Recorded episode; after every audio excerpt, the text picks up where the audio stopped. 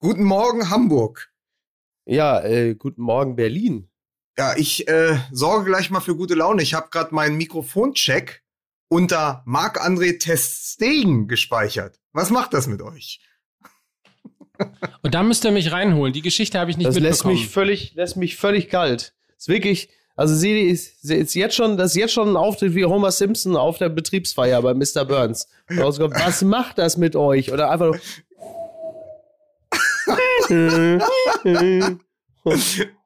Pass auf, wenn wir so weit schon sind, wenn wir, ja. wenn wir Mike jetzt komplett ausgrenzen schon, indem es jetzt mit Simpsons losgeht, dann, dann beginnt die Also, Sendung ja, aber folgendermaßen. Dann beginnt die Ja. Sendung mit einem abgewandelten Zitat des großen amerikanischen Alltagsphilosophen Abe Simpson. Folgendermaßen. Jetzt, warte, tusch.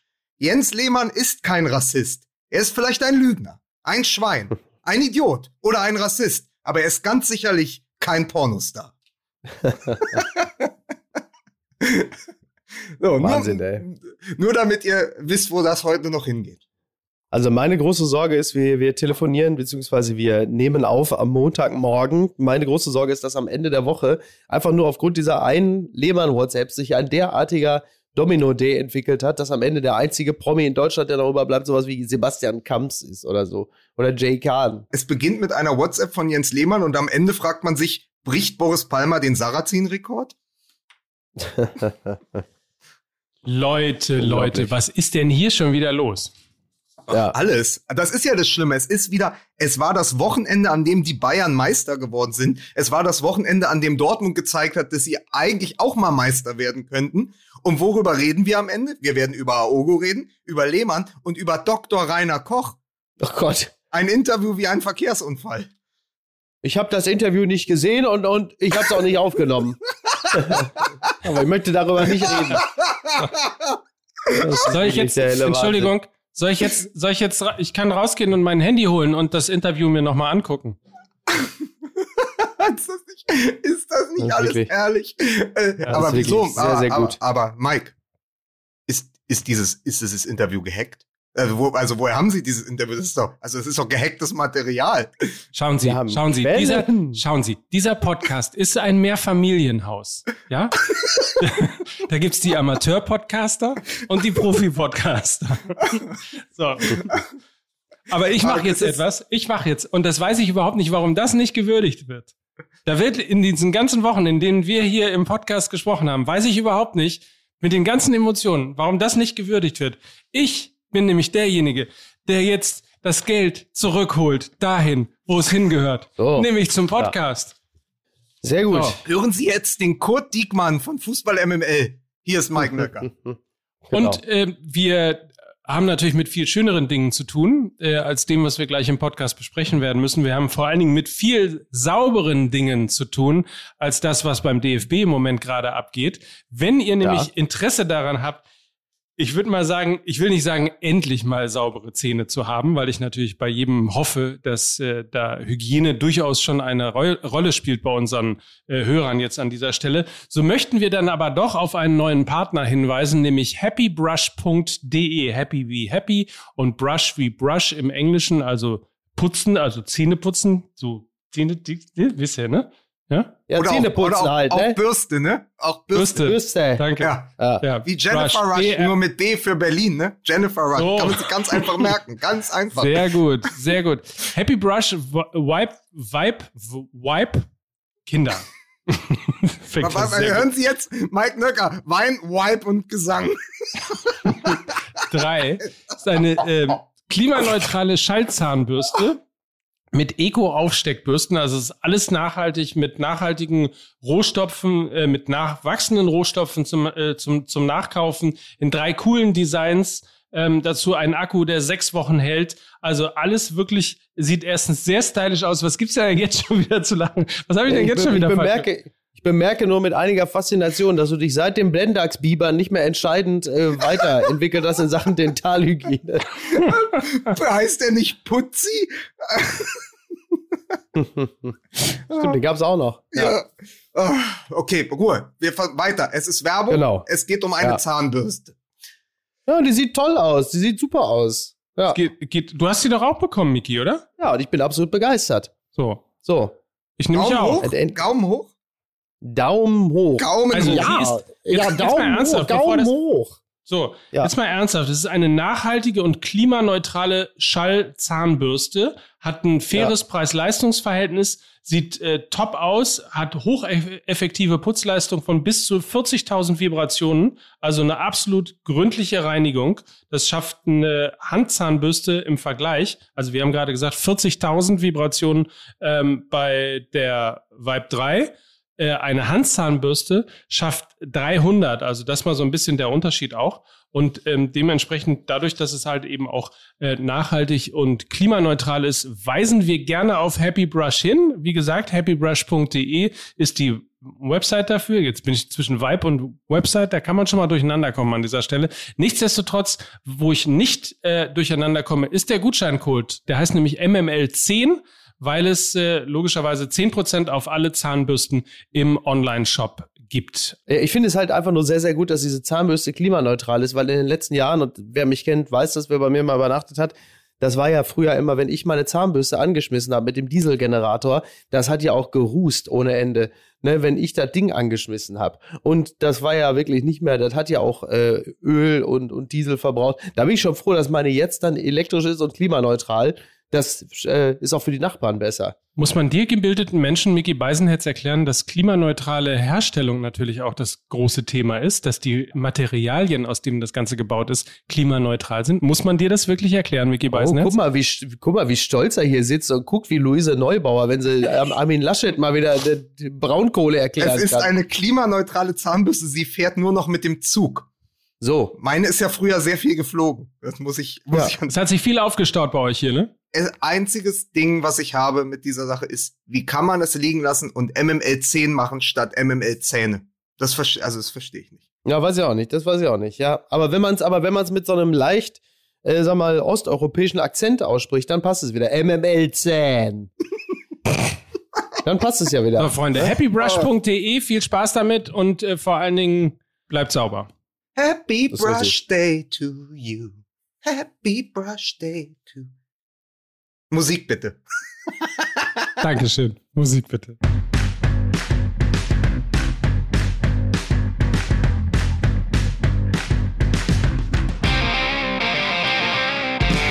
Herzlich willkommen zum äh, Quarantäne-Podcast von Fußball MML.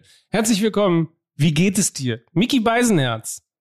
Also die letzten fünf Minuten haben bei mir für einen schweren Verlauf gesorgt. Ich glaube kaum, dass, äh, dass das, was ich hier gerade erleben musste, mich nochmal irgendwie aus diesem tiefen Tal rausholen wird. Dankeschön, danke. Da, da das bei dir die einzige deutschlandweite Corona-Infektion ist, die live von RTL begleitet wird, weiß ich natürlich, dass dein Nachbar seit gestern Lemon Tree auf dem Piano spielt und das schon der schwere Verlauf ist. Das ist wirklich unfassbar. Immer, immer, immerhin hat Igor Levit seine Hilfe angeboten. Das ist ja auch schon mal was. Aber ich glaube, So. diesen Song kann nicht mal Igor Levit retten. I wonder how, I wonder why. Here's Mike Nöcker. Oh, das ist. Sag mal. So, Was denn? Das Wieso? ist aus, I aus wonder Lemon how, das ist I wonder why. Ich Hier weiß. kommt der Typ, er war früher bei Sky. Na, na, na, na, na. so. ihr seid so fertig. Ihr seid so fertig. Ich weiß es jetzt Es schon. ist wirklich, ich merke schon, es ist, es ist unglaublich, es ist unglaublich albern. Also es ist wirklich. Was haben eigentlich, was haben Dennis Aogo, Jens Lehmann und Mike Nöcker gemeinsam? Sie alle haben eine Vergangenheit bei Sky. Ja, was denn? Bis hierhin stimmt's doch. Ja, st stimmt, auf jeden Fall. So, und hier Ja. ist der Mann, hier ist der Mann, äh, also drei, drei Menschen in einem Podcast. Einer davon hat kein Corona. Hier ist Lukas Vogelsang. Guten Tag. Na? Live aus Berlin. Und es wird ja auch so sein, um direkt mal der Werbung vorzugreifen, dass ich Stand jetzt euer Mann in Ostberlin bin. Ich werde, ich werde am Don Donnerstag live aus Berlin moderieren und werde euch auf den großen Videowürfel dazu holen. Genau. So ist es. Ja, live, er spielt live ein Konzert aus der, aus der Berliner Brustharmonie. Ne? Ja, und das ist. ist das nicht ein Wahnsinn? Ganz ehrlich, ich hatte mich schon so auf Donnerstag gefreut. Ja. Ich sah mich schon mit, mit euch da sitzen, helles trinken, endlich mal wieder ein Fußballspiel gucken, was mich auch interessiert. Und dann kamen zwei positive Tests und dann war das auch hinfällig. Ja. Ja. Deswegen, Leute, merkt euch das. Nicht testen. Ganz wichtig. Ja, nicht testen. Wirklich, Leute, macht euch da nicht unglücklich. Hätte ich mich nicht freiwillig zweimal getestet, was hätte ich noch schön durch die Gegend fahren können? Ja. Was hätte ich einen Spaß gehabt? Ich sag's dir. Ja. Hätte noch NTV gemacht, Kölner Treff noch, wäre mit euch noch äh, äh, im Stadion gewesen. Herrlich. So, und was habe ich jetzt wieder? Der, da hatte Ulrich, Ulrich Wickert schon recht, der Ehrliche ist der Dumme. Ne? so. ist es. Aber großartig ist Ja. natürlich nach vier Jahren MML und sämtlichen Semmelrogge-Parodien, dass du dich wahrscheinlich bei Semmelrogge im Kölner Treff Ehrlich. oder in Köln im, im Savoy angesteckt hast. Ist das so? Das, das ist doch, das ist doch das, ja, Das, das, ist natürlich die natürlich- bessere Geschichte. Ja. die Geschichte ist so gut, dass ich sie sogar noch mal für die Süddeutsche aufgeschrieben habe. Das heißt, wenn Semmelrogge die nächsten Tage die Süddeutsche öffnet, was ja durchaus passieren kann, er ist ja Schauspieler, dann äh, steht, dann steht schon im Titel steht schon sein Name drin. Ähm, also das wird jetzt wird jetzt die neue Legende, dass Martin Semmelrogge mir einfach Corona gegeben hat. Fertig. Bei, bei mir ist es ja so, ne? Also für, zumindest für, für Ostwestfalen, die Region, aus der ich komme, ich, ich habe mich ja bei einem Promi angesteckt, ne? Ja, bei mir. Ja, genau. Ist richtig. Ja. Ja.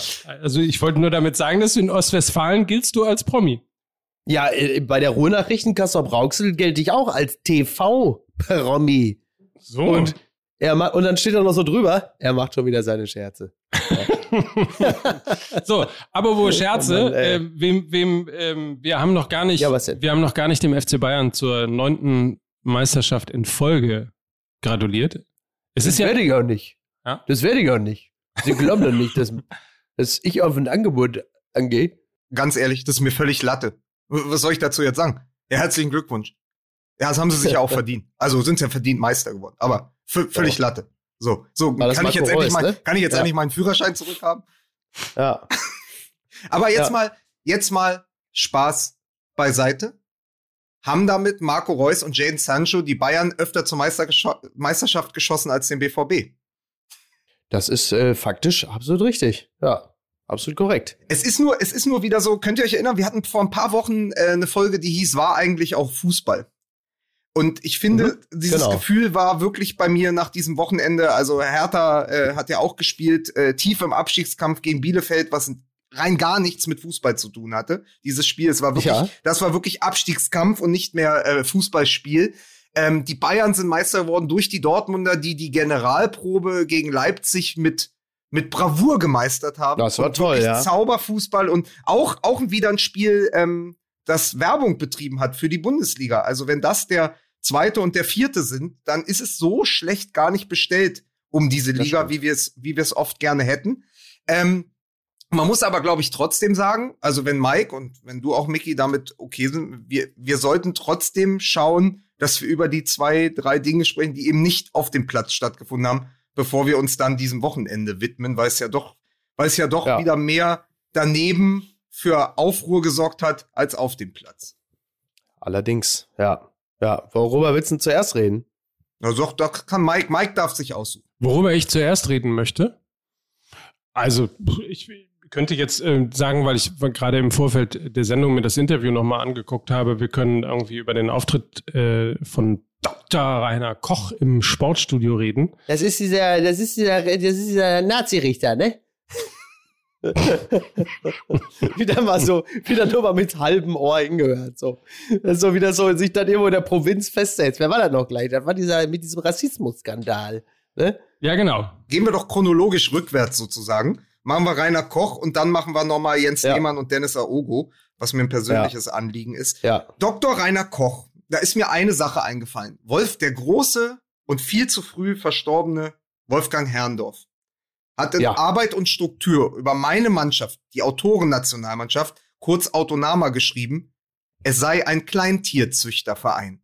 Spätestens seit dem Auftritt von Dr. Rainer Koch muss jedem klar sein in Deutschland, dass der gesamte DFB mit der gesamten DF DFB-Führung nicht mehr ist als eben jener Kleintierzüchterverein oder der Ja. Vorstand einer Kleingartenkolonie am Rande von Spandau. Es ist wirklich erschreckend, wer Ja, da einen total. Verband mit sechs Millionen Mitgliedern und 25.000 Amateurvereinen leiten darf. Es ist, es ist wirklich fahrlässig.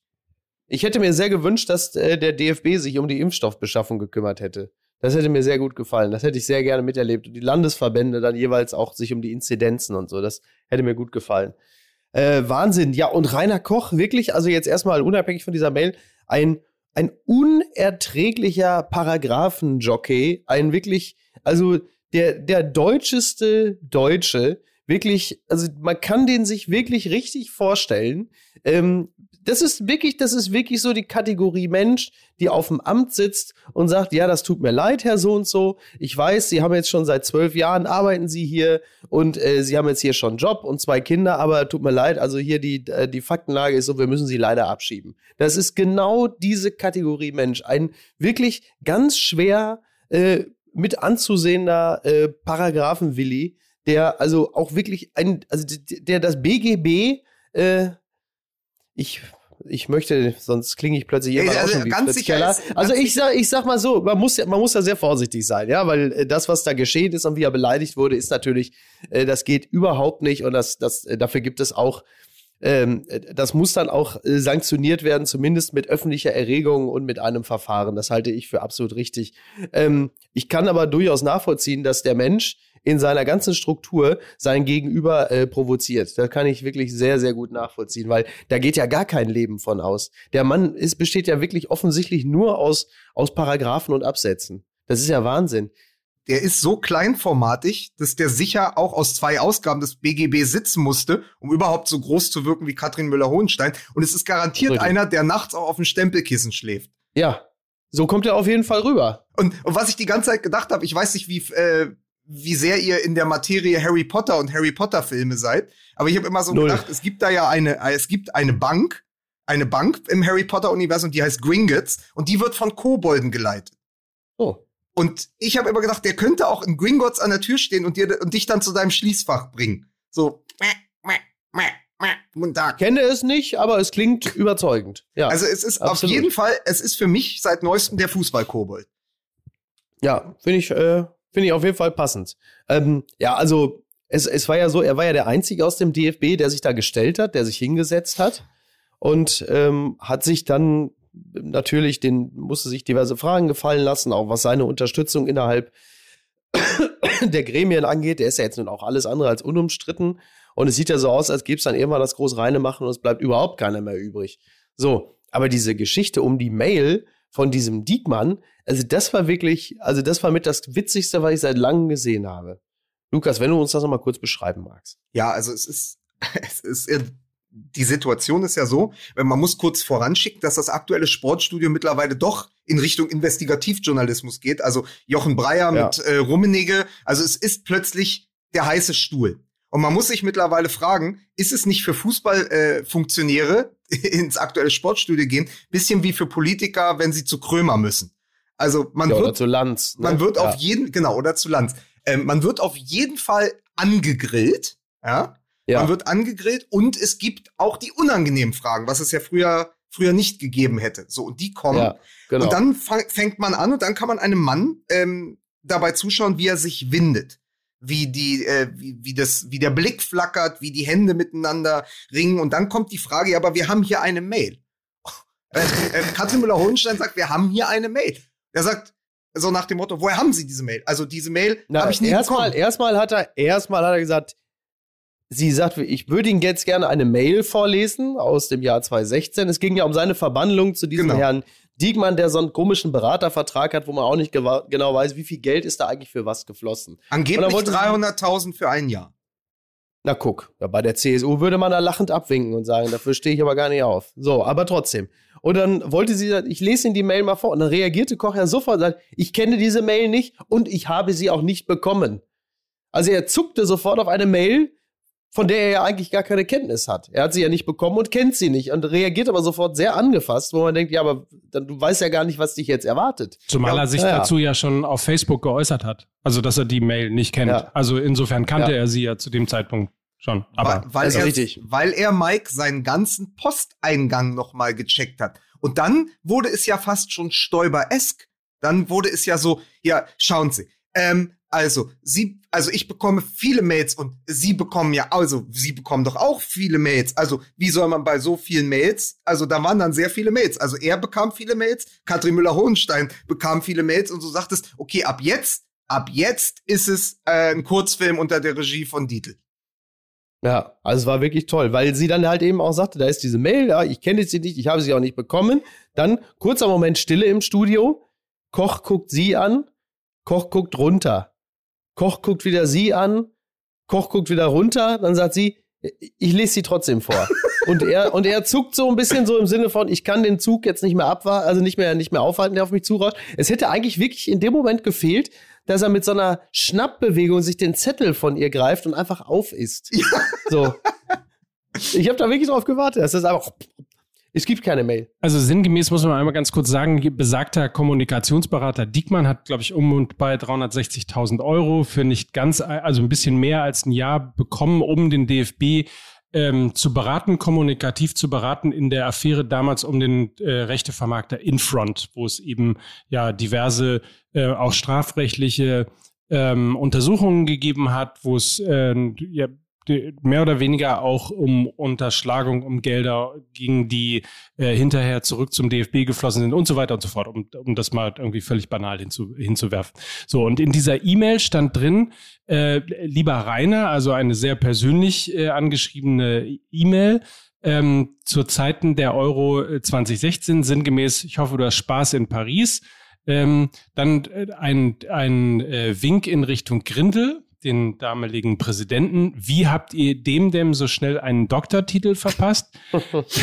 Klammer auf, schon vergeben durch die noch nicht gebaute DFB-Akademie, so sinngemäß. Gr Grüße ja. äh, etc. etc. So, was das darstellen soll, ist natürlich eine gewisse Nähe logischerweise zwischen Herrn Diekmann und Herrn Koch äh, die es angeblich nicht gibt, weil ich kann mein Handy jetzt nochmal holen, aber schauen Sie, ich habe das Postfach äh, nochmal gecheckt. Und geil auch der Satz, er hat nicht gesagt, ich bekomme viele Mails, sondern er hat gesagt, ich bekomme viele der, derartige Mails. Das, Ach was, da muss ja was los sein. das fand ich einen sehr interessanten Satz. Also sowas auf jeden Fall sinn, sinngemäß, da mag jetzt die ein oder andere ähm, der, der ein oder andere Punkt nicht, nicht ganz und haargenau stimmen, aber so sinngemäß ist da die Gemengelage gewesen. Also ich muss ganz ehrlich sagen, ich habe mir diese Stelle achtmal angeschaut und auch mehrere andere Teile des Interviews, weil ich ganz oft, ich konnte dem ganz oft gar nicht folgen, weil das, ist, also ich kann ihm sowieso im Sprachduktus wenig folgen, dem Koch, ja. aber es war auch wirklich schwierig, weil es sich so, dieses Winden hat halt so Schachtelsätze hervorgerufen. Also es war einfach, extrem kompliziert, diesem Interview überhaupt inhaltlich zu folgen, weil, weil er eben ja selber nicht zum Punkt kam, weil es nur so ein Abwehrkampf war. Also er, er hat sich immer wieder weggeduckt, verschanzt. Und das fand ich extrem anstrengend in diesem Interview. so, das sind die ersten Quarantäneerscheinungen bei Mickey Beisenherz. Was hast du gemacht? Hast du eine Fliege gejagt? Ja. Ich werde doch wohl mal einmal in Frieden leben dürfen hier. Was, was macht denn der TV-Fahrer bei dir im Wohnzimmer morgens um 9.30 Uhr? er wollte mir wieder sein Weihwasser verkaufen. Aber ich muss dazu sagen, wir, wir, wir sind über Skype verbunden und äh, ja. sehen Miki in ähm, ein bisschen wie Udo Jürgens damals nach äh, zweieinhalb Stunden Konzert. Mit dem einzigen ja. Unterschied, dass der Bademantel nicht weiß ist, ähm, sondern aber warte blau. mal, aber warte mal, wenn wir, wenn wir so weit schon sind, holt sich Lukas auch einen Bademantel. Natürlich. Oh, er holt sich auch einen blauen Bademantel. Macht er? Macht er? Ihr seid alle wirklich. Ich wusste nicht, dass wir das dürfen. Jetzt haben wir Partnerlook. Vielleicht mal, um, um, um das Thema abzukürzen, weil wir ja heute dann doch ein bisschen mehr zu besprechen haben. Also was einfach bleibt, ist natürlich der äh, wirklich desaströse äh, Zustand und der desaströse Aus Eindruck, den man ähm, vom Deutschen Fußballbund hat.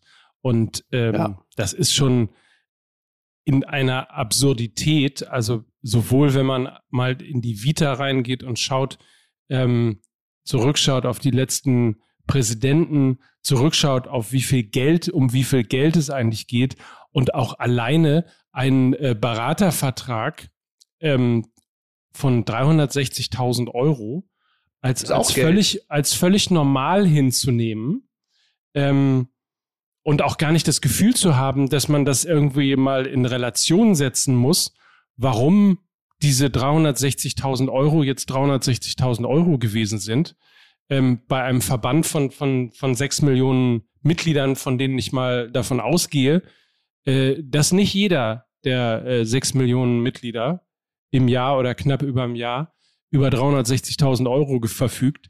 Also das finde ich schon alles wirklich sehr, sehr abgehoben und sehr, sehr also vor allen Dingen dieses, dieses fast schon missionarische äh, von Koch dargestellte, er ist für den Amateursport da und äh, die Basis und und und so weiter und so fort. Wir müssen auch, wir müssen schauen, wir müssen auch an die Buben diesen Titel dem, des FC Bayern, den müssen wir auch widmen den den den Mädels und den Buben, die den ein Buben. Jahr lang nicht spielen durften und so weiter und so fort. Das ist schon im Vergleich zu den Zahlen, mit denen dann völlig normal jongliert wird, das hat schon etwas echt schwer Bigottes da. Aber das ist ja, weil diese, diese Buben, diese Buben, über die er immer gesprochen, die sind ja sein letztes Ass im Ärmel gewesen, weil dieser gesamte Amateursport, das ist ja das, wohinter er sich verschanzt. Das ist die letzte Verteidigungslinie, die er hat, weil er nur durch diesen ja. Rückhalt überhaupt so argumentieren kann. Er hat ja eben nur den Amateursport hinter sich und darin kann er sich dann auch immer flüchten. Was anderes ist mir aber auch noch aufgefallen. Erinnert euch an ähm, Jochen Breyer, wie er äh, Uli Hoeneß im Wirtshaus trifft. Und Uli Hoeneß sagt, ja. naja, was machen Sie? Also was, ich kann das, ähm, also wie war die Kritik? Äh, Sie äh, versuchen immer beide Seiten zu beleuchten, Herr Breyer. Sie, ja, ja. die ihr, Journalisten. Ihr, ihr, ihr, Journalisten, ihr habt ein Problem. Ihr wollt immer beide Seiten sehen. Genau. Das, ja, Entschuldigung, da kommen wir uns aber nur jetzt, entschuldigen. Jetzt, jetzt ist ja Dr. Rainer Koch, ähm, der auch der Chef, wenn ich das jetzt alles richtig verstanden habe, vom Bayerischen Fußballverband und vom Süddeutschen genau. Fußballverband. Das heißt, es scheint genau. dort unten in Bayern im Süden ein sehr merkwürdiges Verständnis von Journalismus vorzuherrschen. Weil wenn Ach, Uli Hoeneß, wenn Uli Hoeneß sagt, Sie als Journalist, Herr Breyer, wollen ja immer beide Seiten beleuchten und das ist Ihr Problem. Und, und dann sagt Koch einer Katrin Müller-Hohenstein im aktuellen Sportstudio, wo haben Sie diese Mail her. Das ist gehacktes Material. Und sie sagt, wir haben unsere Quellen. Und er greift im Grunde das, das Zitieren von Quellen in, einer, in einem journalistischen Format an und sagt später, ja. äh, da, da geht es jetzt um, dieses, um diesen kurzen Einspieler von Grindel, wo Grindel ihm Vorwurf, äh, für, vorwirft, gewusst zu haben, dass es die Recherche vom Spiegel gibt äh, im, im Zuge des Sommermärchens. Und dann sagt ja. Katrin Müller-Hohenstein, wir haben da drei Zeugen. Dann sagt er allen Ernstes, welche? Ja. Zeigen Sie mir die. Ja. Und dann muss sie ja. darauf hinweisen, dass es sowas wie Quellenschutz gibt. Also, äh, hat, Dr. Rainer Koch hat sich so dumm gestellt, dass er in dieser Sendung gelernt hat, dass es Quellen gibt für Journalisten und Quellenschutz. Aber immerhin ist er mit dieser Erkenntnis vielleicht auch nach Hause, nach Bayern gefahren. Ja, und das ist ja so der, das ist ja so ein bisschen der Klassiker, ähm, wenn jemand in einer Beziehung äh, beim Bescheißen erwischt wird, so nach dem Motto, ja, ich habe die SMS gefunden oder so. Wo hast du das her? Du warst an meinem Handy. Wenn man dann so quasi so ein bisschen so ein Derailing betreibt und sagt, jetzt macht man mal ein ganz anderes Fass auf und man sagt, nee, nee, lass uns mal kurz beim, beim ursprünglichen Sachverhalt bleiben. Was treibst du da für eine Scheiße? Und das andere sind ja eher Formalitäten. Dann sagt, wie bist du da rangekommen? Das ist ja der Klassiker. Wenn du dem schon nichts mehr entgegenzusetzen hast, inhaltlich, dann geht es um die Formalitäten, dass du sagst, wie bist du denn da rangekommen? Wo du sagst, darum, darum können wir später gerne drüber sprechen. Aber jetzt geht es erstmal darum, äh, was da überhaupt los ist. So. Ja, es ist halt, es bleibt am Ende einfach wirklich ein, ein Konglomerat aus Filz, Gefälligkeiten, Verbindlichkeiten. Äh, es, es, äh, es hat sich halt seit dem Sommermärchen nicht allzu viel Positives verändert und äh, davor natürlich auch nie. So, also es, ja, äh, dafür ist, wahrscheinlich ist der Verband auch einfach zu groß, um da äh, ein paar honorige Leute zu haben. Wobei ich bei Fritz Keller schon den Eindruck habe, dass das insgesamt schon ein ganz ehrenhafter Mann ist. Aber vielleicht ist er auch zu reformwillig. Ich weiß es nicht, dass man sagt, pass auf, den, äh, den sägen wir auch mal lieber wieder ab. Ich habe da wirklich zu wenig Einblick. Das Einzige, was man gesehen hat am Samstag im Sportstudio, dass es insgesamt ziemlich verheerend ist. Also grundsätzlich kann man vielleicht noch einmal sagen, Gremienstrukturen sind ja per se nichts Schlechtes, vielleicht sogar eher etwas Gutes, weil man natürlich insbesondere äh, bei so einem Thema wie Fußball sonst sehr schnell auch ähm, von, ich meine, und der Fußball kennt die Sonnengötter, die die Alleingänge machen, die ähm, die mit äh, Geld um sich schmeißen und völlig Ja, Shampoos äh, Mike, red ruhig weiter. Was? Hast Shampoos Mike, hast du mich Shampoos Mike genannt? Ja, selbstverständlich. Nein, also grundsätzlich äh, Gremien, glaube ich, äh, sind auch eine ganz gute Barriere, um, um ähm, nicht, nicht sofort irgendwie jedem, ähm, ja, jedem äh, Wirren des Fußballs hinterher zu oder jeden Wirren des Fußballs hinterherzulaufen. Aber grundsätzlich hat, glaube ich, ähm, haben, glaube ich, die letzten Wochen und Monate gezeigt, dass der äh, Zustand des DFB wirklich verheerend ist. Äh, und es ist einfach dringend neue, neue Kopf, Köpfe braucht. Karl-Heinz Rummenigge, nee, wer was? War nicht Karl-Heinz Rummenigge. Irgendjemand hat Karl-Heinz Rummenigge und auch äh, Rudi Völler mit äh, in den Ring geworfen. Als Nachfolger Lothar Matthäus ist es gewesen. Ähm, Genau. ich, ich glaube, der, der Fußball der DFB tut gut daran, ähm, wirklich mal auf sein Personal zu schauen und zu schauen, ähm, wie man, wie man sich ein bisschen Ich weiß nur nicht, ob der Karl-Heinz, wie der Hönes ihn ja immer nennt, der Karl-Heinz, ob das dann die Ja. richtige Lösung ist, um, um, um, um, um Filz und ähm, äh, weiß ich auch nicht, Seilschaften zu beseitigen. Äh, finde ich aber ganz schön, dass du die Gremien angesprochen hast. Ich habe ja den äh, Dr. Rainer Koch jetzt Kobold genannt. Ich finde auch schön Gremiengremlin. Das, das ist jetzt, das muss jetzt immer in der Bauchbinde. Wer hat das denn nochmal gesagt? Das, wer war denn nochmal Gremien? War das nicht sogar Rudi Völler, der, die- der die Leute beim DFB Gremien-Gremlins genannt hat? Wirklich? Das Ja. war schön. Dann, ver, dann verbeuge ich mich vor Tante Käthe Ja. Und hoffe, dass er unser nächster DFB-Präsident wird. War das nicht damals Günther Jauch, als er über die ARD-Landesfürsten war's. gesprochen Genau. hat? Völlig Die richtig. hat er als natürlich. Gremlins bezeichnet. Nicht als Gremien-Gremlins, sondern einfach nur als Gremlins. Aber Ja, Günther, Günther Jauch hat Jürgen Klinsmann auch als Mutter Teresa bezeichnet. Und ihr wisst ja, was das aus, was da, was das aus Uli Ja. Hoeneß gemacht hat. Was ist Uli Hoeneß, wenn äh, Jürgen Klinsmann Mutter Teresa ist? Nee, andersrum, andersrum. Äh, Obama. Günther Jauch hat, äh, Günther Jauch hat Klinsmann als Obama des Fußballs bezeichnet. Und dann hat, äh, Bitte, ja, wenn der der Obama Ja, ist, genau. ja, der bitte, da bin ich aber Mutter Teresa. Ja? ist das, So war's. ist das alles. Aber man muss auf jeden Fall Wird zu- denn äh, heute ja durcheinander geworfen? Das ist ja unerträglich. ja, es Ganz, ist kurz, einfach ganz kurze Frage.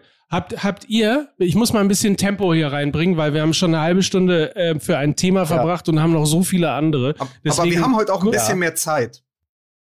Kurze Frage. Ja, ich habe aber auch Fieber, ne? Ich wollte es nur sagen. So schön das alles ist. Ne? Habt ihr damals auch äh, Klinsmann gegen Völler getauscht? Ja, immer. Nee, warte mal, Moment. Ich war immer Völler, nie Klinsmann.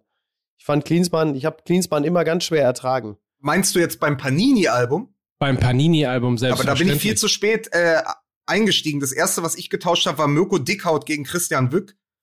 Ja, und jetzt kommst du. Was, was ist denn das? das, Das ist so ein? Panini-Album von Oliver Wurm. ne? Ja, ja, KSC und VfL Ja. Bochum, glaube ich. Das, ist doch, doch, das ist doch Südbaden sammelt Südbaden gewesen.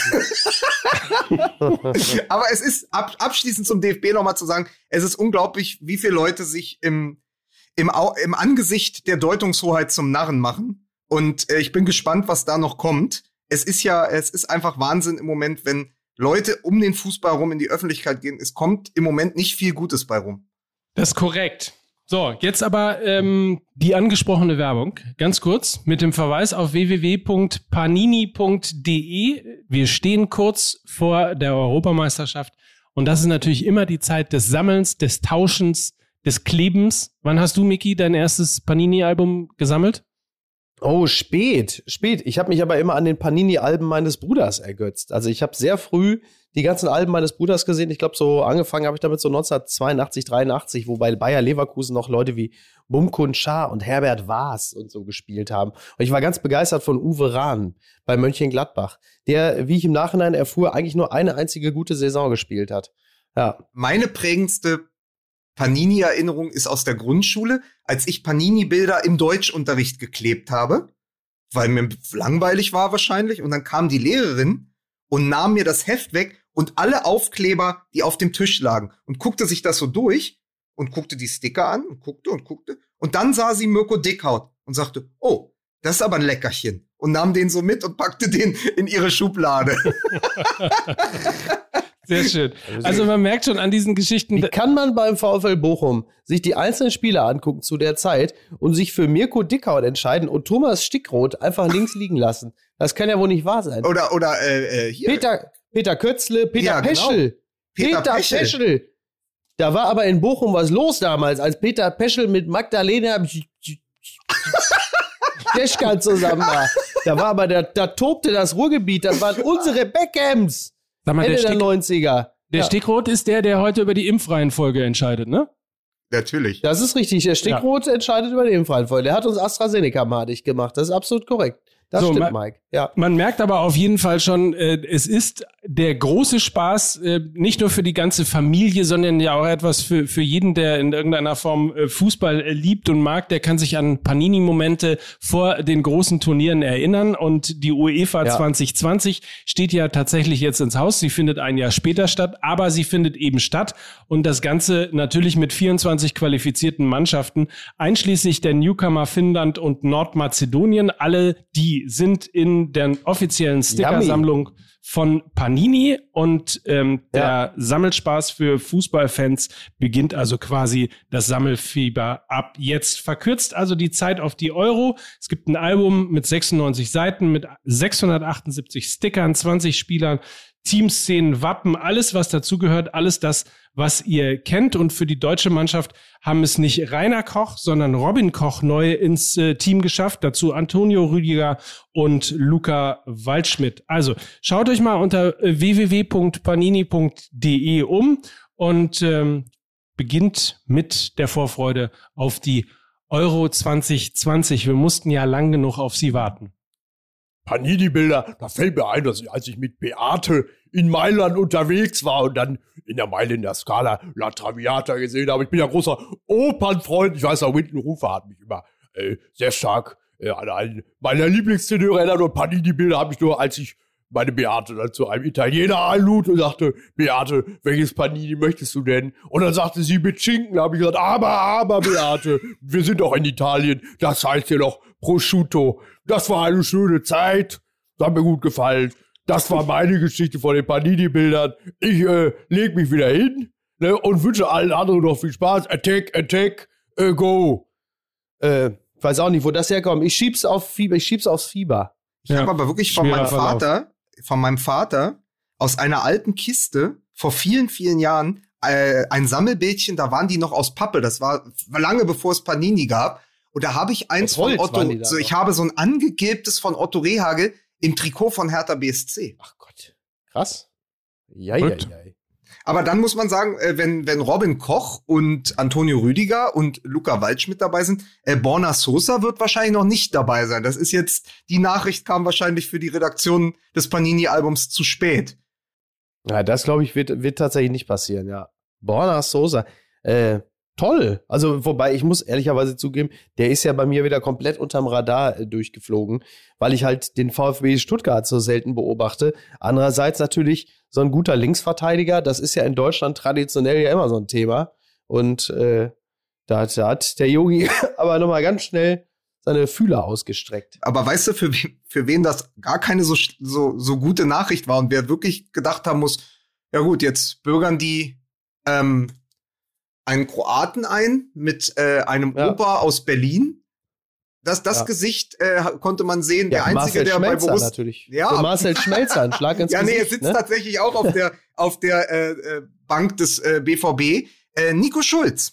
Äh, vor ein paar Jahren noch Ja, äh, die große Hoffnung als linker Verteidiger und mittlerweile äh, Ja. nicht mal mehr annähernd Stammkraft beim BVB. Dem konntest du das, dem Stimmt. konntest du sogar den Borna Sosa im Gesicht ablesen. Ich muss aber an dieser Stelle sagen, ich Stimmt. habe mich über diese Nachricht wahnsinnig gefreut, weil äh, Borna Sosa ohnehin, in, jetzt nennen wir sie mal wieder die jungen Wilden, einfach aus Tradition beim, äh, beim VfB, Ja. ähm, weil der einer von denen ist, der natürlich eine sagenhafte Saison ges- spielt. Der hat ähm, ein bisschen gebraucht, ähm, um sich beim VfB zurechtzufinden, ist jetzt aber der beste Vorlagengeber der Mannschaft, äh, soweit ich mich eingelesen habe. Aber vor allem, ich spiele ja sehr viel und sehr oft äh, Fußballmanager. An dir rum. Achso, und und ja. Borna Sosa ist nach zwei bis drei Jahren im Fußballmanager immer einer der weltbesten Linksverteidiger.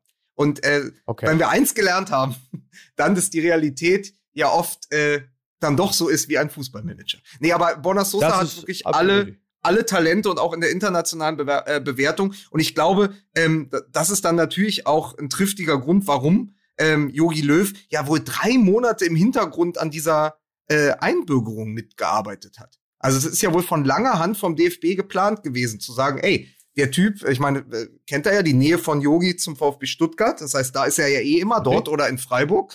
Ähm, Ja. ey, den könnten wir ganz gut gebrauchen. Schaut doch da mal in die Ahnengalerie. Und dann haben sie diesen Großvater aus Berlin, glaube ich, gefunden und haben gesagt, so, Ja. dann haben wir, dann schließen wir schon mal die eine Lücke in, in dieser Viererkette extern. Also was haben Sie da, da gecheckt auf dem Abend? Natürlich die Borner-Identität, ne? Ist ja klar. Kommen wir doch mal an dieser Stelle vom Linksverteidiger zum Rechtsverteidiger. Du wolltest gerne drüber reden, Jens Lehmann. Schön. Auch, ne, auch keine schlechte Überleitung. Ich hätte fast gesagt, haben nicht sowohl Dennis Aogo als auch Jens Lehmann beim VfB Stuttgart gespielt? Ja. Ja, klar. oder? Also, Ja, Das ist richtig. Total. Ja. fangen wir mal ganz vorne an. Es ist ja wieder so, ist, wir müssen uns da jetzt erstmal wieder reindenken, weil es ist ja gefühlt Ja. Lichtjahre her. Also wir zeichnen Ja. Montag, montags auf, wenn etwas mittwochs passiert, weil wir eben kein Donnerstagskicker sind, können wir das erst Ja. spät wieder aufgreifen. Seitdem ist aber sehr viel passiert, wie wir an der äh, Dr. Rainer Koch Geschichte sehen und sonstige Dinge. Aber erinnert euch zurück, als diese Nachricht kam, das fing ja so, das fing nachts an und als ich dann morgens um 8 Uhr meinen WhatsApp und mein Twitter checkte, da äh, war es schon am Überkochen. Was war euer erster Genau. Gedanke, als ihr diesen Instagram-Post von Dennis Aogo und die Reaktionen auf Twitter gesehen habt? Na, meine erste Reaktion war, also erstmal bei, bei Twitter habe ich nur abends einen Tweet gesehen und dachte schon, oh oh, das wird morgen richtig hochgehen. Und dann habe ich, äh, als ich diesen Screenshot gesehen hatte, gedacht, was ist denn mit Lehmann los? Tickt der noch richtig? Wie bescheuert ist der denn? Was schreibt der denn für eine Scheiße? So, das war meine erste, meine erste Reaktion. So.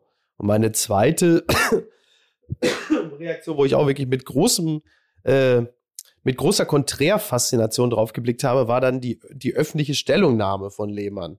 So, als er sagte, von einem, von meinem Handy ist eine private Nachricht an Dennis Aogo rausgegangen, die äh, äh, irgendwie, da ist irgendwie der Eindruck entstanden, dass und Dennis Aogo ist äh, Experte bei Sky, sehr kompetent und fachkundig und hat und bringt Sky gute Quoten. Da denkt man, das ist ja die seltsamste Man kann doch um Entschuldigung mitteilen.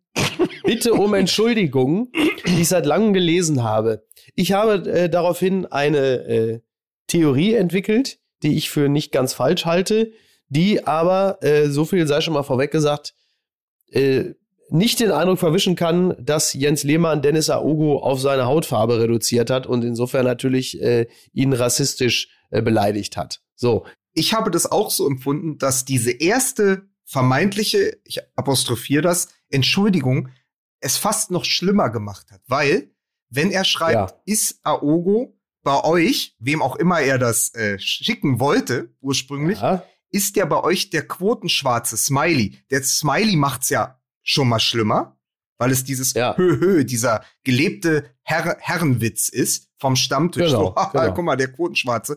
Und dann Ja. kommt diese Entschuldigung, wo er sagt, ey, ich habe gar nicht gemeint, das ist der Quotenschwarze, sondern das ist der Schwarze, der Quote bringt. Ah, Jens. Richtig, Ja, das genau. macht's natürlich besser. Vielen Dank, auf Wiedersehen, lassen wir die Sache auf sich beruhen. Und das lässt tief blicken in das Mindset von Jens Lehmann. Genau. Also es äh, genau, es war so ein es war so ein WhatsApp-Wechsel, der sich meines Erachtens genau darauf bezogen hat, dass Aogo halt einfach bei Sky gute Quoten macht. Dann hat er den Begriff Quotenschwarzer, der ja sonst anders verwendet wird, in diesem Kontext benutzt und war aber so völlig äh, aufgeheizt, ob dieses Mega-Gags, dass er den in seiner in seiner Nervosität auch dann direkt an Aogo geschickt hat. So ist natürlich maximal dämlich und äh, dafür gibt's dann natürlich auch völlig zu Recht auf die Fresse. So, jetzt muss man bei, und ist, ist natürlich für Hertha auch, äh, die haben ja fast gar keine andere Wahl, wenn du dir dann irgendwie Respekt, Toleranz, äh, äh, Vielfalt auf die Fahnen schreibst und du dann jemanden hast, der dann halt einfach diesen Sky-Experten dann wieder doch nur auf seine Hautfarbe reduziert. Ähm, das ist natürlich äh, not a good look, wie man so schön sagt. Und ähm, tja, also es ist ja bei Lehmann ja auch so, und das muss man fairerweise sagen, da trifft es ja jetzt auch niemanden, der das erste Mal in seinem Leben sich seltsam geäußert hat, sondern bei, bei Lehmann ist es ja eine Kette von fragwürdigen Aussagen, egal ob es in dem Falle äh, um, um äh, Menschen mit Migrationshintergrund geht, Homosexuelle, Klammer auf, im Fußball, Klammer zu, und natürlich auch diese, äh, etwas selts dieser etwas seltsame Blick, sagen wir mal, auf die Infektionsschutzmaßnahmen. So, ähm, ob, also jeder Verein muss ja für sich entscheiden, inwieweit er bereit ist, das zu tolerieren. Aber äh, wenn ein Verein natürlich sehr weit äh, sich aus dem Fenster lehnt und sagt, wir sind für Vielfalt und Toleranz, äh, dann hast du natürlich nicht mehr allzu viel Gestaltungsspielraum, was das angeht. Ich glaube, was es auch ein bisschen deutlich macht, ist die Art und Weise ähm, letztlich, wie sehr dieses was du gerade eben, Lukas, als, als Stammtisch, als Herrenwitz ähm, gehabe, also das mit dem Smiley, das Höhö, äh, der Quotenschwarze, wie sehr weit der Fußball oder einige Teile im Fußball, einige ähm, äh, Menschen im Fußball, wie sehr weit weg die immer noch sind oder wie weit zurück sie immer noch sind, was solche Sensibilitäten letztlich angeht. Auf der einen Seite hast du eine Gesellschaft, die seit langem bemüht ist, ähm, sich äh, sehr genau hinzuschauen, äh, was Sprache angeht, sehr genau hinzuschauen, auch ähm, was der Schutz von Minderheiten angeht. Wir haben auf der anderen Seite ein eine breite, ein breites Engagement ähm, in der Ultraszene gegen Homophobie, äh, gegen Rassismus im Fußball. Wir haben ein breites Engagement bei wahnsinnig vielen Fußballvereinen, die sich genau für das einsetzen. Und dann haben wir aber trotzdem immer noch eine insbesondere medial durchtriebene ähm, äh, Meinungsschicht im Fußball, die das letztlich überhaupt nicht versteht und auch komplett ignoriert. Ähm, denkt drüber nach, wie oft wir über den Doppelpass geredet haben, wie wir über Steffen Freund geredet haben, äh, der Satz von Karl-Heinz Rummenigge, ähm, wie gut äh, dass, äh, dass Markus Thüram nicht ins Gesicht gespuckt wurde, sonst hätten wir jetzt auch noch eine Rassismusdebatte. Ähm, wir haben jetzt Jens Lehmann. Ähm, wir haben so viele Menschen, die offensichtlich überhaupt gar kein Gespür dafür haben im Fußball, ähm, dass wir in 2021 leben. Und das ist ehrlicherweise auch irgendwie so ein bisschen so, ähm, dass, dass Schockierende auch an, an dieser Lehmann-Geschichte. Also, dass man diese Witze überhaupt noch macht, dass man überhaupt noch glaubt, mit einem Smiley einen, einen, einen Resonanzboden dafür bekommt und ihn möglicherweise sogar auch noch bekommt, dafür bekommt, äh, dass man Witze macht, äh, wie Quotenschwarzer und ähnliches. Das ist ehrlicherweise ein, ja. ein, ein, äh, ein wirklich katastrophaler Zustand des Fußballs und führt ja auch ehrlicherweise äh, diese ganzen Aktionen äh, komplett ad absurdum. Also ich meine, was glauben diese, diese Menschen, nennen die jetzt einfach mal so, was glauben diese Menschen denn eigentlich, warum das im Fußball äh, gemacht wird? Ähm, ja. Das wird ja offensichtlich einfach als Folklore wahrgenommen, aber als nicht in irgendeiner Form ein Instrument, das aus schon durchaus ernsthaft in Erwogung, in Erwägung gezogenen äh, äh, hehren äh, Beweggründen umgesetzt wird. Naja, also es gibt ja in diesem, in diesem Beispiel einen klaren Sender und eigentlich einen gedachten Empfänger, an den diese WhatsApp-Nachricht aber nie gekommen ist. Das heißt, es gibt ja einen Jens Lehmann, der das lustig findet, aber er will es ja auch jemandem schicken, von dem er weiß, Klammer auf, Klammer zu, Komplizenschaft, dass der auch darüber lacht. Also, das, das heißt, ja. es muss ja auch ein Publikum dafür geben, sonst schickst du ja sowas nicht. Deswegen würde mich natürlich auch interessieren, und das haben viele Hörer auch geschrieben, ähm, an wen sollte es denn gehen? Wer steht denn direkt ja, unter ja. oder über Dennis Aogo und arbeitet bei Sky? Keine Ahnung. Ja. Ähm, aber also, es muss ja an irgendjemanden bei Sky gerichtet gewesen sein, der das dann vielleicht sogar lustig findet. Und dann sind wir wieder bei irgendwelchen anderen Chatgruppen. Gab es ja auch den Skandal da bei Bayern München und so, ähm, wo sowas ja. dann eben Common Sense ist, dass man sagt, das ist lustig, der Quotenschwarze, höhö, da lache ich mit. Und noch schlimmer, das müssen die dann aber auch abkönnen, weil Jungs, ist da eh nicht so gemeint. Komm, hier. Das ist, also das ist ja genau das. Und ich finde, ähm, das hat mich auch wieder an diese Tönnies-Geschichte erinnert. Äh, Jimmy Hartwig ähm, hat gesagt in einer ersten Reaktion auf dem DPA-Kanal, nicht nur die Sprache ist das Erschreckende, sondern auch das Denken, das dahinter steckt. Und das ist nämlich ja, genau ja, das. Also, wenn du sagst, ja, Quotenschwarz, das regt euch nicht auf. Nee, das steht ja, es ist ja sozusagen immer nur die Spitze des Scheißbergs. Und dahinter versteckt genau. sich ganz viel, weil das eben eine Weltsicht, eine Sichtweise auf die Dinge, die dann tatsächlich und jetzt wieder höhö schwarz und weiß ist. Und das ist ja das große genau. Problem. Also, dass das sozusagen, genau. dass der, dass das eigentliche Wort dir schon die ganze Geschichte erzählt.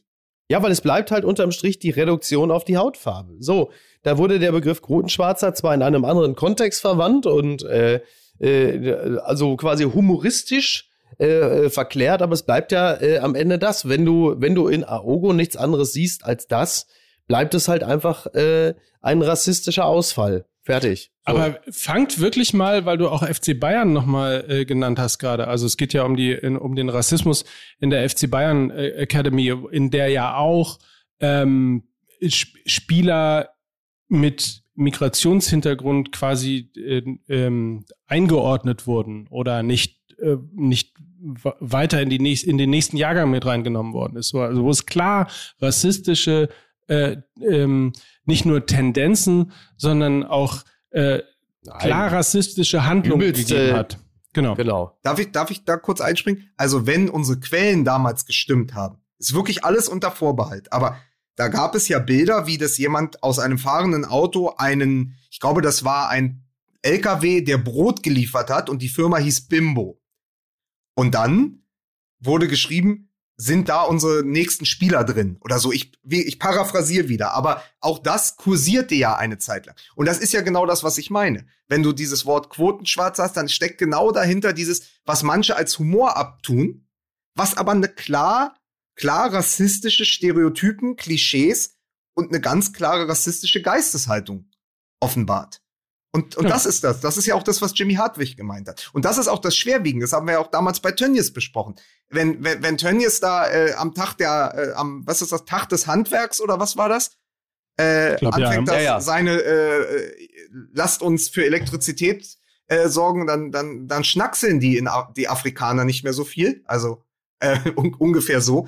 Dann zeigt das ja auch viel mehr, was, also sozusagen, wenn das schon öffentlich noch als salonfähiger Humor gilt, was wird dann sozusagen hinter verschlossenen Türen gesagt?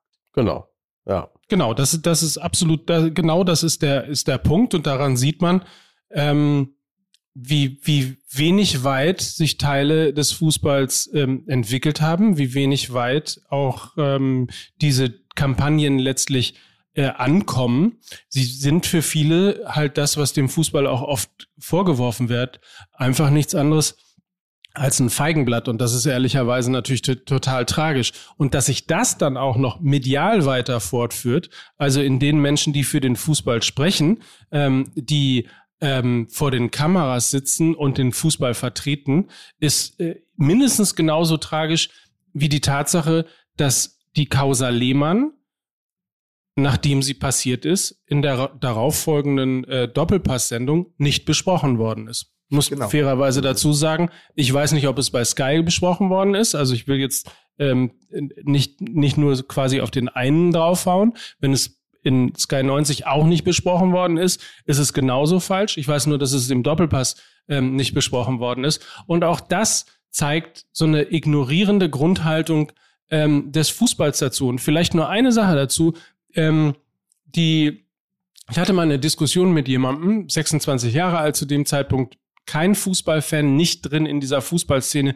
Und wir haben über grafische Elemente äh, in Form von Bauchbinden in einer Fernsehsendung äh, mit Fußballbezug geredet. Ähm, und ich brachte ein, sowas wie, la, lass uns doch Bauchbinden in, in äh, Regenbogenfarben machen. So, und sie sagte dann, ähm, ach Quatsch, das ist doch, das ist doch ein alter Hut. Das ist doch nichts, das ist doch, das ist doch Standard mittlerweile. Also im Sinne von, ähm, das weiß doch jeder, äh, das muss man doch nicht mehr unterstreichen. Das weiß doch jeder, dass wir mittlerweile eine offene Gesellschaft sind, ähm, in der Toleranz großgeschrieben wird. D- Das ist doch ein alter Hut. Und es ist eben für den Fußball ganz offensichtlich kein alter Hut, sondern es muss immer und immer wieder und jeden Samstag und jeden Wochentag überhaupt ganz offensichtlich in die Zielgruppe des Fußballs gepredigt werden, um ähm, langsam auch in dieser Gesellschaft eben zu dokumentieren, dass auch der Fußball ein toleranter und äh, offener äh, Bereich dieser Gesellschaft ist. Ja, und dass Fußball und Fußballer keine Insel sind. Das meinte ich ja immer mit diesem sich kon kontextualisieren. Und jetzt, äh, da müssen wir zwangsläufig noch über äh, ein anderes Thema, was sich dem ja direkt anschließt, sprechen. Ähm, und das Problem ist einfach nur, dass das medial miteinander verbunden wurde. Und das ist das Zitat von Dennis Aogo bei Sky an dem Abend, bevor diese, ähm, diese WhatsApp kam. Und nochmal, beides hat nichts miteinander zu tun. Es ist nur, Ja, es ist nur derselbe Spieler involviert, weil, und das fand ich so, das fand ich so irre, als dann wie eine Replik auf, auf die Anschuldigung, also an, an, an Jens Lehmann Ja. stand im Kreuzfeuer und dann schreibt die Bild, äh, Dennis Aogo, ähm, äh, fragwürdige Aus Entgleisung oder so, Entgleisung, ne? ja, Ja. ich glaube, Aogo Entgleisung, so. Ähm, als hätte Ja. das was miteinander zu tun, als könnte das eine das andere relativieren. Also Dennis Aogo hat gesagt, Genau. die trainieren bis zur Vergasung. So, und das relativiert dann aber, dass ihn äh, Jens Lehmann einen Quotenschwarzen genannt hat, weil der Quotenschwarze ja Vergasung gesagt hat. Nochmal, das hat nichts miteinander zu tun. Das ist beides mehr als fragwürdig. Ja? Und das zeigt ja. aber wieder, dass Fußballer sich einfach immer mehr, so, also wenn die schon auf allen Kanälen senden, dann müssen sie sich gesellschaftlicher Themen bewusst sein und sie müssen vor allen Dingen auch ein Geschichtsbewusstsein haben. Das gehört alles mittlerweile ja. dazu. Ich meine, wir sitzen hier, wir machen einen Podcast jede Woche und wir überlegen uns doch auch, was wir sagen und was wir nicht sagen. Und wir sind uns zu jeder Zeit bewusst, dass 80 bis 100.000 Menschen das hören. Dort sitzt jemand bei Sky als Experte ähm, und sagt, trainieren bis zur Vergasung. Und muss sich dann zu Recht, genau. Zu Recht auch dafür entschuldigen. Jetzt lässt er sein Amt da, glaube ich, ruhen als Experte und so. Aber das, das ist schon interessant, weil es zweimal zeigt, ähm, wie wenig sensibel Fußballer für die Sprache äh, sind. Aber gleichzeitig zeigt es auch, dass das vermengt wurde halte ich für mindestens ja, ja. genauso gefährlich. Also wisst ihr, ja, was ich meine? Ja, da hat die, hat die Bildzeitung natürlich ihre klassische, ihre klassische Leserschaft angesprochen, die natürlich dann alle aufgrund des AO-Artikels sagen, ah, guck, siehste, ja, der ist ja auch nicht besser. Wo du sagst, naja, äh, das ist schon, das sind schon zwei unterschiedliche Fälle. Bei Lehmann offenbart es halt einfach eine Geisteshaltung, die dahinter steckt.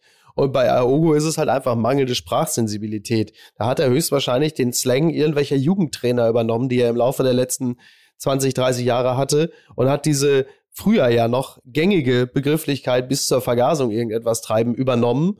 Und im Nachhinein, aufgrund des äh, nun wirklich äh, heftigen Feedbacks, ist ihm klar geworden, dass das natürlich nicht mehr geht. So, und es gibt ja noch einen Unterschied. Früher. Es hat die Eltern, die Elterngeneration hat diese Begrifflichkeit ja noch verwendet. Es hat sich im Laufe der letzten 20, 30 Jahre einfach aus der deutschen Sprache raus und ausgeschlichen, weil, weil die Konnotation einfach so negativ ist, dass man sich halt einfach nicht wohl dabei fühlt, solche Begrifflichkeiten zu benutzen. In diesem Falle hat der dann in diesem Moment ja vielleicht nicht besonders sprachmächtiger Aogo dann halt einfach zu einem Sprachbild gegriffen, das ihm jetzt nicht unbedingt seines ist, und stellte fest, hoppla, das war ein Missgriff. So, und äh, dafür hat er sich dann entschuldigt oder um Entschuldigung gebeten. Und äh, ich halte das auch dann in diesem Falle für weitestgehend abgeschlossen. Ist jetzt, ist jetzt kein Grund für mich, warum jetzt Dennis Aogo in Zukunft nicht mehr auf Sendung gehen sollte. Ist ja nicht so, als würde er irgendwelche volksverhetzenden Reden erhalten. Also, ist ja Quatsch. Genau, zum, zumal er ja sofort äh, dann, als er darauf hingewiesen worden ist, äh, gemerkt hat, was er gesagt hat. ist ja dann doch nochmal ein Unterschied. Also niemand von uns ist unfehlbar und natürlich ist es scheiße, dass das einem äh, rausrutscht und ähm, nichtsdestotrotz in Live-Situationen ähm, hast du halt eben manchmal ist, ist sozusagen die Zunge schneller als der Kopf oder du hast eben welche äh, Dinge im, im, im, im von dir gerade dargestellten Sprachgebrauch noch irgendwo drin und dann sind sie draußen und du kannst sie nicht mehr einfangen. Ähm, das, das ich will das nicht relativieren, aber das kann schon mal passieren. Und dann ist halt die Frage, wie gehst du damit um? Und es ist halt ein ja. Unterschied, ob man äh, eine, eine äh, Twitter-Nachricht hinterher schickt, wie Jens Lehmann es getan hat, wo dann am Ende steht, äh, Dennis Aogo äh, ist ein super Typ und sorgt für, für tolle Quoten. Äh, was ja, was ja äh, nochmal zu seinem Quotenschwarzen äh, irgendwie nochmal äh, eine Idiotie äh, draufgesetzt ist, was es eigentlich noch viel schlimmer macht, oder ob du eben sofort sagst, äh, äh, scheiße, das darf mir nicht passieren, sowas darf man nicht sagen. Ähm, das ist ja. einfach ein kolossaler Unterschied. Dann habe ich nur noch eine abschließende Frage dazu. Gibt es einen Weg für Jens Lehmann zurück in den Profifußball? Weil er ist ja jetzt eigentlich als Experte und als, ähm, als Aufsichtsrat vor, als Aufsichtsrat bei Hertha BSC komplett verbrannt. Also kommt, werden wir noch mal in diesem ganzen Fußballbusiness von Jens Lehmann hören, lesen oder ihn im Fernsehen sehen? Was glaubt ihr? Äh, ich glaube ja, weil äh, es für alle Dinge äh, auch so, ein, so, eine Art Abklingbecken gibt. Äh, es sei denn, du bist jetzt irgendwie wie äh, der, der Wendler äh, da plötzlich volksverhetzend unterwegs oder so, dann natürlich nicht. Ähm, was bei Lehmann angeht, da glaube ich, da heilt die Zeit auch ein bisschen äh, die Wunden und da gibt es dann auch irgendwann die Möglichkeit, wieder zurückzukehren. So, das glaube ich schon. Äh, das hoffe ich ehrlicherweise auch, weil ich äh, jetzt auch nicht so wahnsinnig viel davon halte, Leute bis an ihr Lebensende zu verbannen. Ähm, ich, ich setze da ja grundsätzlich auch immer auf einen gewissen Grad an Lernfähigkeit. Also vorausgesetzt, dass da jemand jetzt nicht politisch aktiv ist und sagt, ja, Leute, äh, wählt irgendwie die NPD äh, unter äh, irgendwie äh, hinter dem DFB steckt die antisemitische Weltverschwörung. Dann würde ich da vielleicht von Abstand nehmen. Aber ähm, solche Dinge, auch so eine fragwürdige Geisteshaltung, ähm, hat grundsätzlich auch immer noch die Chance, mal kritisch überarbeitet zu werden. Und dann glaube ich, sollte es zumindest die Möglichkeit auf Rehabilitation geben. Dann, dann dazu noch ein wunderbares Zitat, was ich irgendwo, glaube ich, auch auf Twitter gelesen habe. Da hat jemand geschrieben, bei niemandem im Fußballbusiness ist die Diskrepanz zwischen smart aussehen und wenig smart sein so groß wie bei Jens Lehmann. so. Er wollte da widersprechen. Ja. ja. Jetzt haben wir es tatsächlich äh, geschafft, eine Stunde lang in diesem Podcast zu reden, ohne über die neunte Meisterschaft in Folge beim und vom FC Bayern äh, zu sprechen. Und die große Frage ist ja, da äh, Oliver Kahn, der zukünftige Boss vom FC Bayern, gleich mal äh, angedroht hat, äh, dass sie jetzt die zehn voll machen wollen, gilt natürlich ab sofort, nachdem Lewandowski jetzt wahrscheinlich das mit dem Gerten Müller-Rekord knackt, gilt ab sofort natürlich die neue mediale Überschrift knackt Bayern, knackt Bayern den Dynamo Berlin Rekord. ah. Erich, okay. Mir, Erich Mirke okay. gefällt das. ja. Es ist, ja. Äh, ja gut, aber man muss ich sagen, dass, dass, also das mal jetzt wirklich, um eine Lanze für den FC Bayern zu, äh, zu brechen. Ähm, wir wissen ja alle, äh, Dynamo Berlin hat äh, die Meisterschaft auch deshalb gewonnen, weil es der Stasi-Club war und weil es halt äh, sozusagen Hilfe von oben, nämlich aus, von der Tribüne aus gab. Also auch da war ganz klar, das ist das, der Lieblingsverein von Erich Mielke und im Zweifel spielen die so lange, bis sie Siegtor schießen. Deswegen kommst du auf ja. diese Anzahl von Meisterschaften.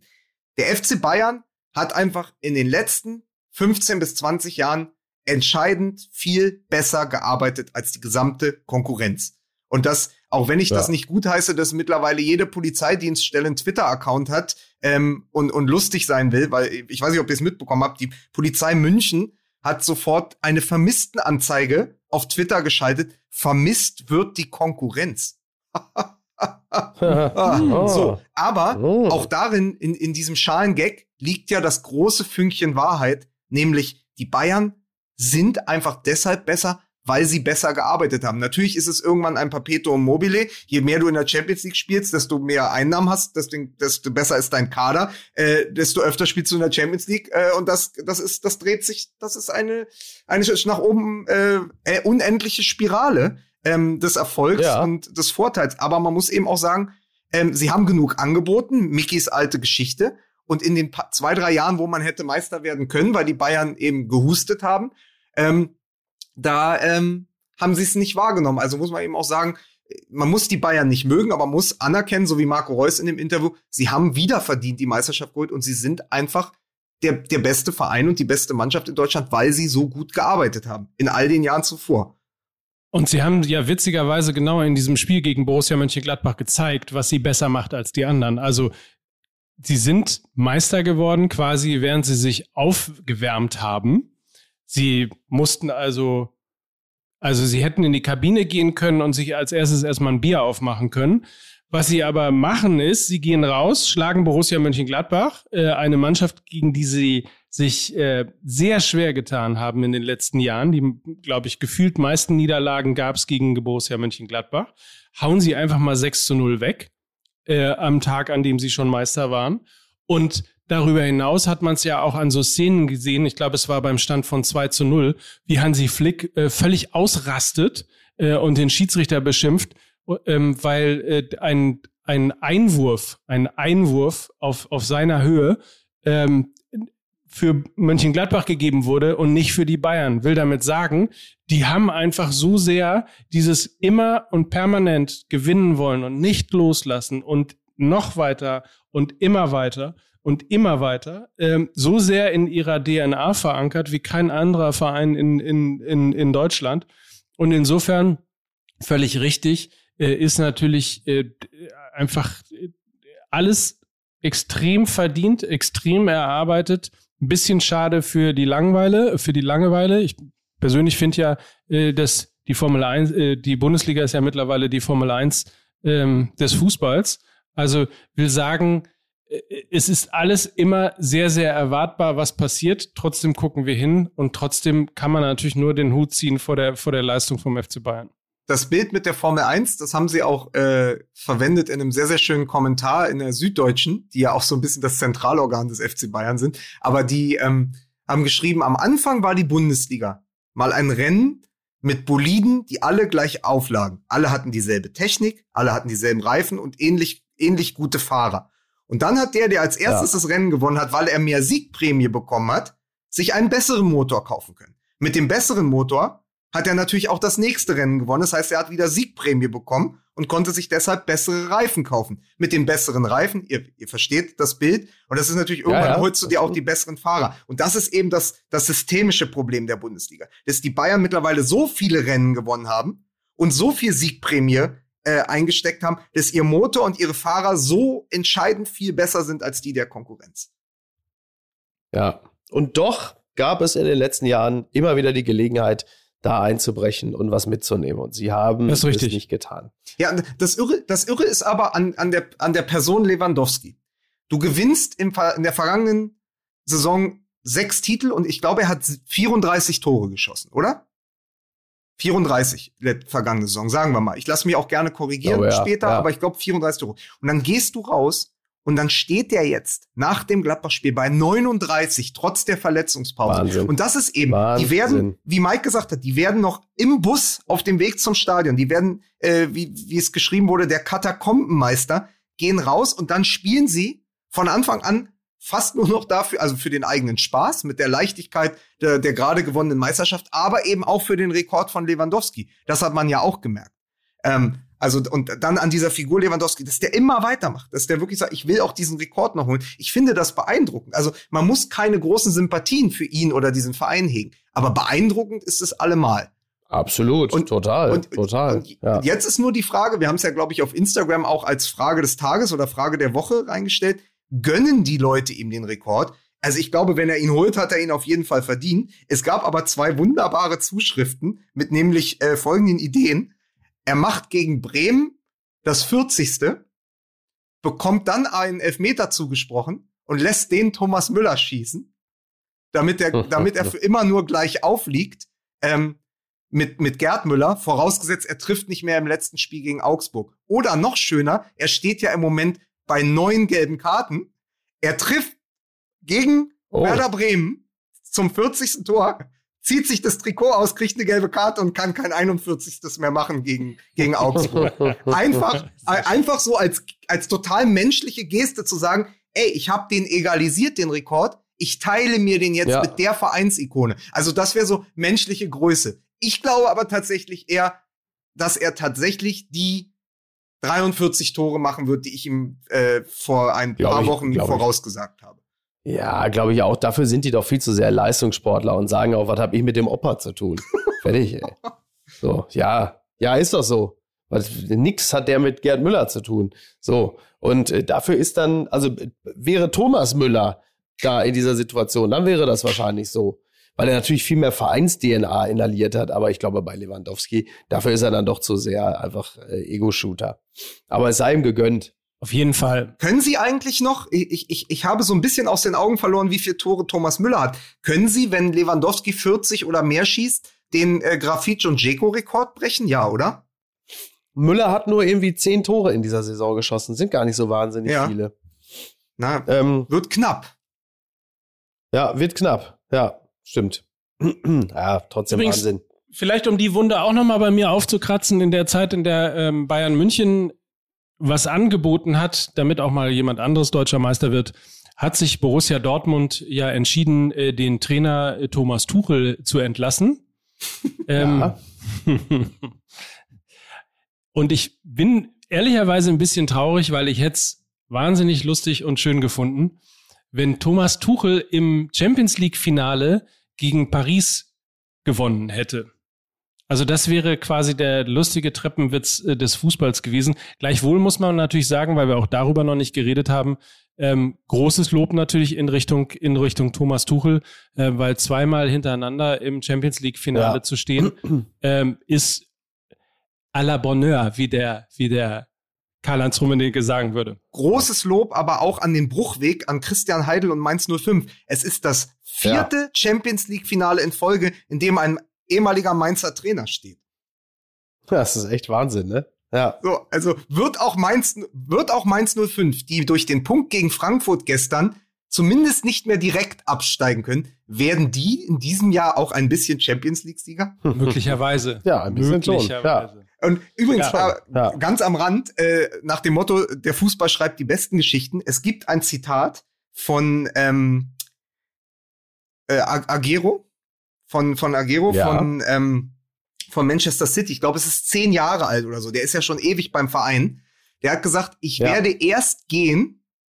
Nee, ich werde erst gehen, wenn wir die Champions League gewonnen haben. Jetzt hat er ja äh, schon vor Monaten gesagt, dass er seine, äh, ich glaube, er geht zurück in die Heimat nach Argentinien. Er verlässt Manchester City nach über zehn Jahren und er geht genau ja.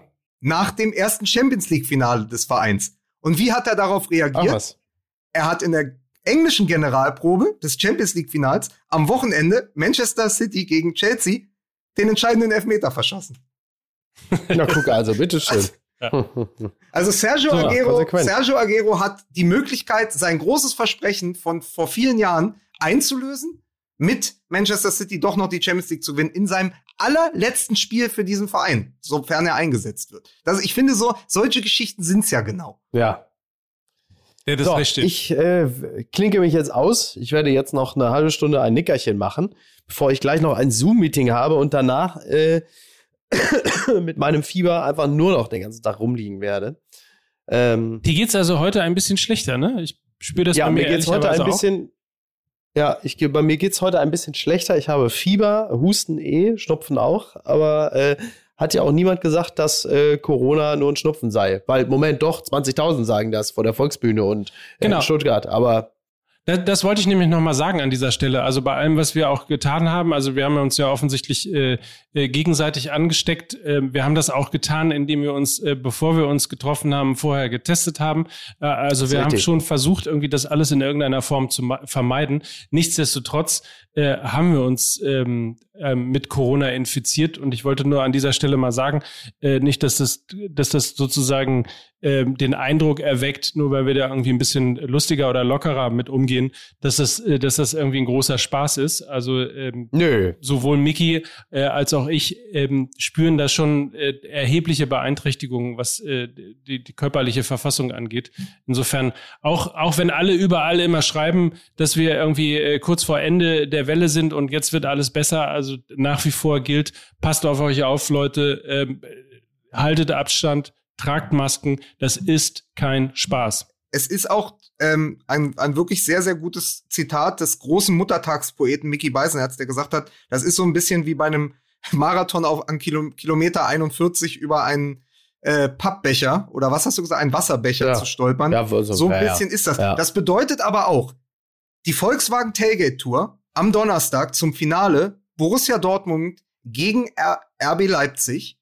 Live, wahrscheinlich immer noch live aus Berlin, werde dann wahrscheinlich ich moderieren mit euch auf, ja. auf dem Videowürfel, äh, wie am Anfang schon gesagt. Äh, wir, wir, lassen uns auf jeden Fall was einfallen. Es wird trotzdem gut. Äh, ihr seid alle gegrüßt. Äh, das war's, eure Quarantäne-WG. ja. Wie es genau abläuft genau. am Donnerstag, äh, sagen wir euch auf Instagram Folgt uns da einfach und dann werdet ihr es genau. erfahren. MML, we love to quarantine you. So, jetzt gib Ruhe. Tschüss. Tschüss. Dieser Podcast wird produziert von Podstars bei OMR.